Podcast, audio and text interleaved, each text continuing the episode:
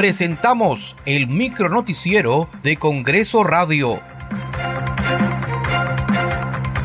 ¿Cómo están? Les saluda Danitza Palomino y es martes 2 de mayo del 2023. Estas son las principales noticias del Parlamento Nacional. En la Comisión de Presupuestos se presentarán 10 ministros de Estado para sustentar las modificaciones presupuestales aprobadas durante el primer trimestre del año fiscal 2023. Entre los ministros convocados se encuentran de la presidencia del Consejo de Ministros de los sectores de Economía, Justicia y de Trabajo.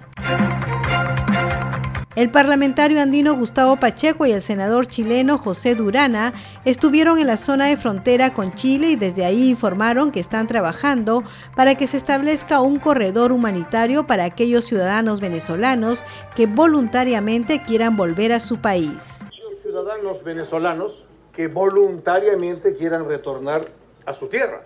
O sea, no se puede obligar a nadie a poder volver a, a, un lugar donde no quiere vivir. Está el derecho internacional humanitario, están los derechos humanos. Y nosotros creemos que ese corredor humanitario hoy tiene dos fuentes. Primero, el senador Manuel José Osandón, el senador José Durán.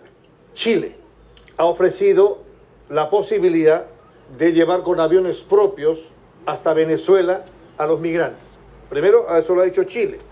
Hay problemas en las relaciones diplomáticas internacionales y como no pueden los aviones chilenos aterrizar en Caracas, tendrían que aterrizar en Cúcuta y en Cúcuta pasar con ómnibus hacia Caracas. Esa es una opción. La segunda opción la ha planteado Venezuela. Venezuela está previendo la posibilidad de aterrizar aquí en Chile con los permisos de Chile para poder repatriar con una línea aérea o con otra, eso está en discusión, para llevarse a los ciudadanos venezolanos que voluntariamente quisieran volver. La tercera opción no solamente es el corredor humanitario, eh, eh, aéreo, puede ser eh, eh, marítimo, puede ser terrestre.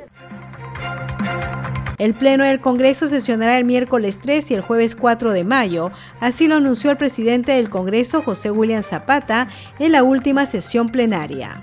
El próximo miércoles tendremos sesión de pleno de 15 horas a 19, de 3 a 7 de la noche.